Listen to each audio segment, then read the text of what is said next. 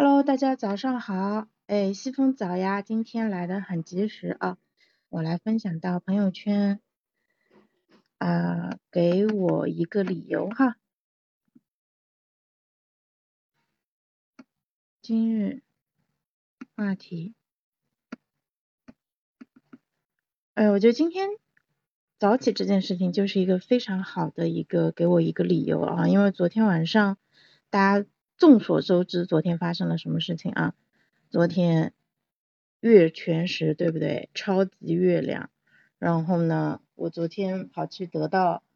上海学习中心蹭了一场他们的演讲活动。然后呢，就很奇怪，我就怎么也睡不着。我昨天晚上大概就睡睡醒醒，睡睡醒醒，我觉得自己就没怎么进入深度睡眠。我就觉得完蛋了，今天肯定起不来了。但是七点钟的时候呢，我还是起来了。我现在感觉身体不是很疲惫啊，但是我估计到今天中午、下午的时候，应该就会整个人就很难受了。所以我今天上在地铁上一定要补觉，然后中午一定要花长的时间去睡觉，不然今天这一整天的效率会非常的受影响。所以在基本上没怎么睡的情况下，依然还是起来了。我觉得这个就是一个很好的，嗯，一个例子啊，就是说我们做事情啊，像人类跟机器不太一样，其实人是非常需要理由的。所以的话，啊，给我一个理由啊，那个视频号这边我还那个加了一句，就是说我们做事的动机啊，其实就是需要这个理由。那在嗯，那个喜马这边我原来建了一个房间，其实想说的一句就是说，给我一个听你讲下去的理由。主播如何让自己脱颖而出？其实我想夸一下我自己做的内容。我前几天在回听上次我跟冲叔他们在做的收纳拖延症的话题，我觉得哎呀，就是潇潇虽然讲的不算特别好吧，但是你看他这个精神。那个声音非常的饱满有能量啊，就是让人感觉到很受鼓舞。你说这样是深夜 emo 的一个小朋友，无意中点开了我这个音频，晚上听一听，应该心情会好很多吧？是不是？所以我觉得这个其实就是我给自己找到的别人愿意来听我的直播的一个理由。当然早上的时候我是起不到这么一个效果啊，因为早上毕竟人还半睡半醒，然后嗓子也没有完全开。嗯，我跟你们讲一个很好玩的一个例子，就是我呃年纪大一点的朋友可能知道，咱们嗯当年有一个电台叫做轻松调频 Easy FM，然后呢他们是在北京的，呃是应该是中那个国际广播电台下面的一个节目。然后呢，上海有一段时间，其实，嗯，呃，只能听到 EZFM 早上的，呃，一期节目。为什么呢？因为它早高峰的那一期那档节目是余舟和小飞主持的《飞鱼秀》，然后它是最最最受欢迎的电台节目，然后。呃，有一次就是他们早上，因为小飞跟余舟，那个余舟负责嗨，然后小飞负责冷静自持，然后他，我觉得他们两个搭档是最完美的，是我听过的电台节目里面最喜欢的。他们差不多做了将近十年，后来就是这个节目也停掉了。但是我到现在啊都还记得，就是有一期啊，大概有一个听众发消息给他们说，呃，那个呃。就是呃小飞鱼舟，我在上海上呃那个某某某路公交车上，那公交车师傅啊正在放飞鱼秀，我觉得很开心。然后呢，鱼舟马上就来了一句，什么上海叉叉叉路公交车，你是上海全上海最好的公交司机，就很大声。然后我估计那个师傅听到就都。就可能会一是吓一跳，二会觉得很开心。然后小飞就在边上来了一句：“哎，你上个礼拜还在说另外一个什么公交车是最好的。”就是这个事情，他给我留下非常深的一个印象，就是真的是张嘴就来那种很炸裂的那种感觉，但同时又非常非常的开心。我相信，不管是发这条消息的听众，在那辆车上的呃其他的乘客，包括就是把这个。呃，放就是把节目搁到这个频道的这个司机都会非常的开心，我相信，因为我听到这个故事过去很多年了，我都能够很清晰的回忆起来，我就只是不记得是哪路公交车了啊，但是啊，我相信就是所有听到当时那一段内容的人，很多年以后都会记得啊。所以呢，哎，原来我走的是渝州的路线啊。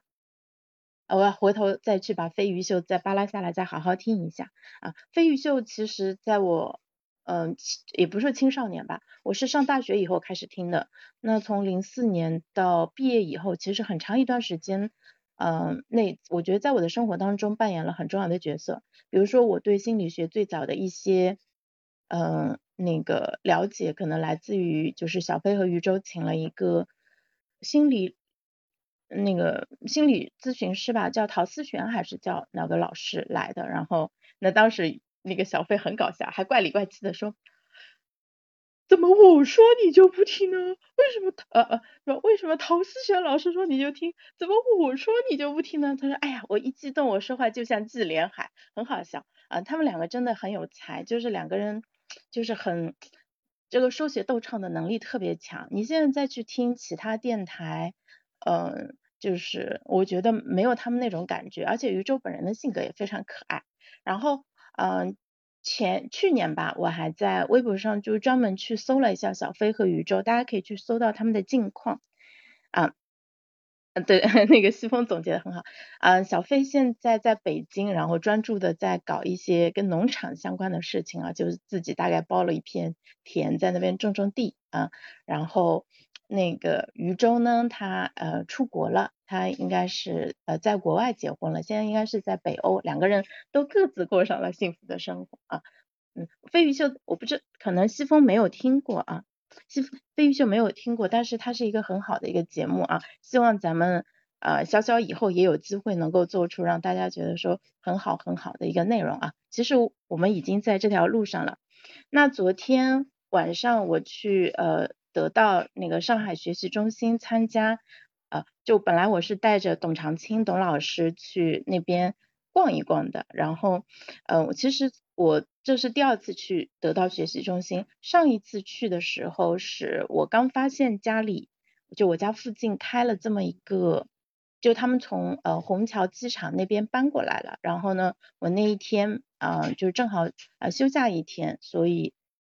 呃哎应该是休假，然后我就去那边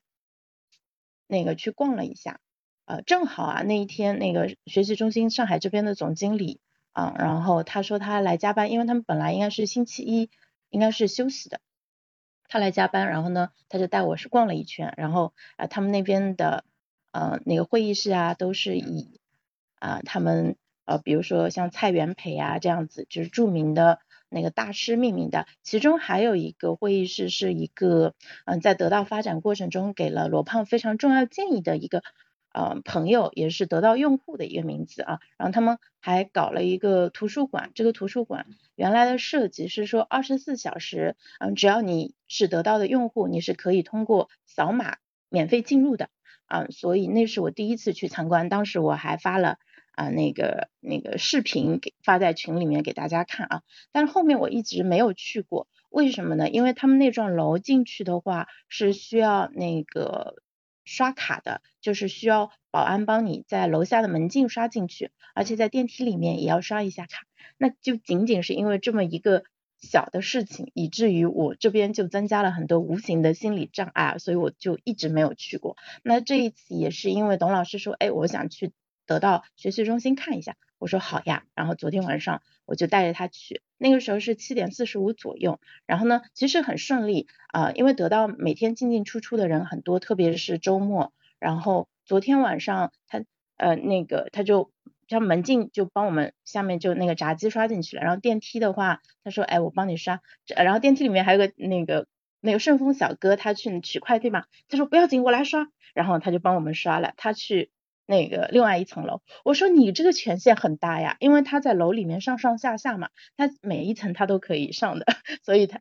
然后呢，结果出去的时，我们出去的时候呢，发现他们的大门敞开着，然后进去一看啊，他们的那个呃报告厅里面呃正在举办一场活动，那这场活动就是 猫头鹰演讲俱乐部的活动，他们是每周。每两周举办一次活动，昨天我们正好碰上他们第四十九期的活动，然后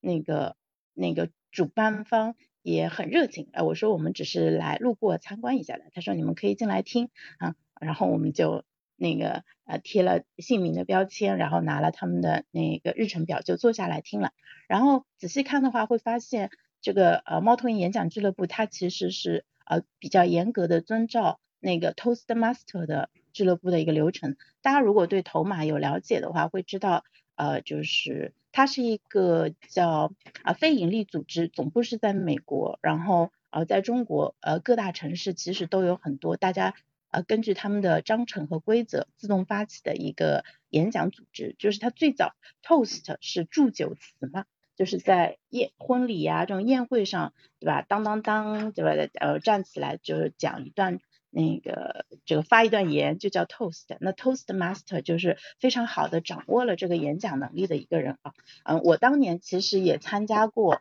呃那个上海一家叫 GTD 中文演讲俱乐部，呃从二零一二年左右到一四年，差不多两年多的时间。然后很神奇的一件事情就是呃这个我留到后面讲吧，后面还有一个很好玩的事情。然后昨天就进去听了，我们去的时候其实他们才真。刚刚开始，所以呢，他们昨天有三个呃那个演讲的那个嗯安排，每个人大概是十五到十八分钟，然后我们进去的时候刚好开场，所以就三个演讲都完整的听完了，讲的非常非常好，呃，得到同学的水平确实很高啊，得到高圆圆的这个收费也确实很高，呃，据说啊现在已经涨到了。你看，十二周的课程现在已经涨到三万块钱了。我觉得这个钱是阻止我和得到发生进一步那个呃联系的一个主要的一个原因啊，嗯，然后那个演讲结束以后呢，啊，他们每一个演讲的环节其实都会有呃那个评分，然后呢，还有就是那个就那个叫什么专业评委的一个点评，然后大家可以通过那个问卷就给他们去那个一下。要我帮忙一下吗？自己呢可以吗？可以啊，这么厉害，棒啊！需要的时候喊我一声好吗？嗯，对，我们现在小朋友现在越来越独立了。啊，然后那个结束以后，其实我们还跟那个呃演讲的老师呃交流了一下。啊，我帮你报一下，稍等我一下啊。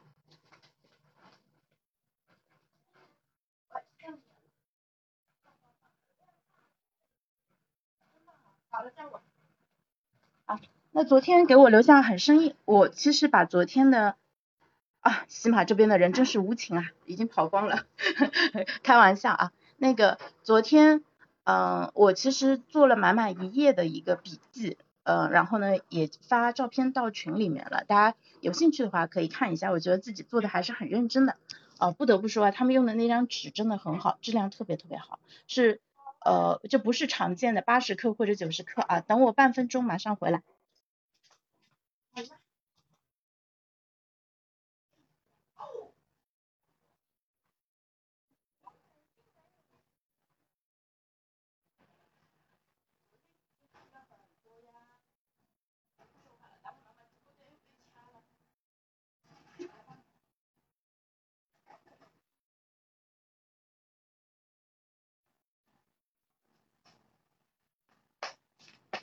嗯，好，刚才帮我儿子处理了一下内务啊，我现在回来了。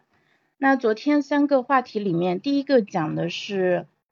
呃，就是如何掌控谈话。嗯，那个其实比较特殊，我就不在公开的场合去讲了。嗯，然后第二个讲的是一个呃足球爱好者，呃讲的是讲的是世界杯，实际上讲的是梅西的世界杯，因为他是梅西的一个球迷。那我其实当年也是一个球迷啊，只不过我跟一般人不一样，我喜欢的可不是什么呃这个世界上有名的球员，我喜欢的是中国队李铁，我看的是甲 A，这个就太有趣了。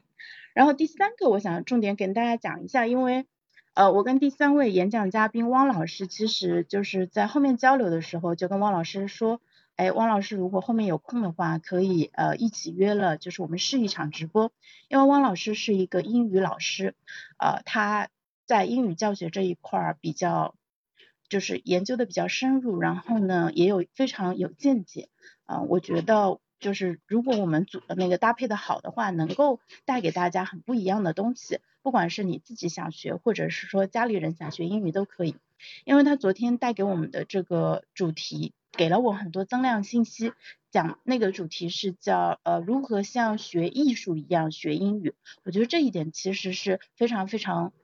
嗯，就就我我之前没有从这个角度去想，然后它里面有很多的话对我特别有启发，我不知道别人听了什么感觉，但是可能因为我了解脑科学以及我们对。呃，行为科学这一块儿有比较深的一个研究，他讲到了，他说英语，你的英语就是为什么你每个发音都对，但听起来不对位呢？其实，呃，真正重要的不是那个发音，而是说真正重要的是节奏。那节奏是怎么产生的？只有连接才能产生节奏。而且，呃，还有一个非常重要的一个要要素就是情感。他就举了一个他们之前呃参加一个合唱比赛唱的一首叫做《One Day》的这首歌的一个例子，然后给我们做了非常生动的一个讲解。我听完以后，我我当时真的做了满满半页纸的笔记，因为我一共只有一张 A4 纸，我在上面写了很多笔记，我觉得非常好。嗯，后面我会邀请他到喜马这边跟我一起连麦来做这一期。做内容，然后我们先试一下，如果大家反响好的话，我们后面可以继续呃把这个变成一个固定的栏目，因为汪老师自己也在寻找突破自己，把自己的这套方法就是分享给更多人的。一个方案，咱们现在在喜马这边也是稍微有一点点那个流量嘛，所以的话，我觉得话可以试一下，嗯，相信对大家会有帮助啊，因为我昨天才知道说我们其实学过英语的叫做英语人口，中国有四亿的英语人口，但是能够把英语用好，能够非常流利地道的使用英语的只有不到百分之三的人，啊，那，哎，不拍不拍，早上不能拍成。好，那今天因为我儿子起的比较早，我现在要履行我的这个陪伴家人的一个职责了。那今天就先到这里吧，也差不多呃十五分钟过去了，谢谢大家啊，明天早上我们再见，拜拜。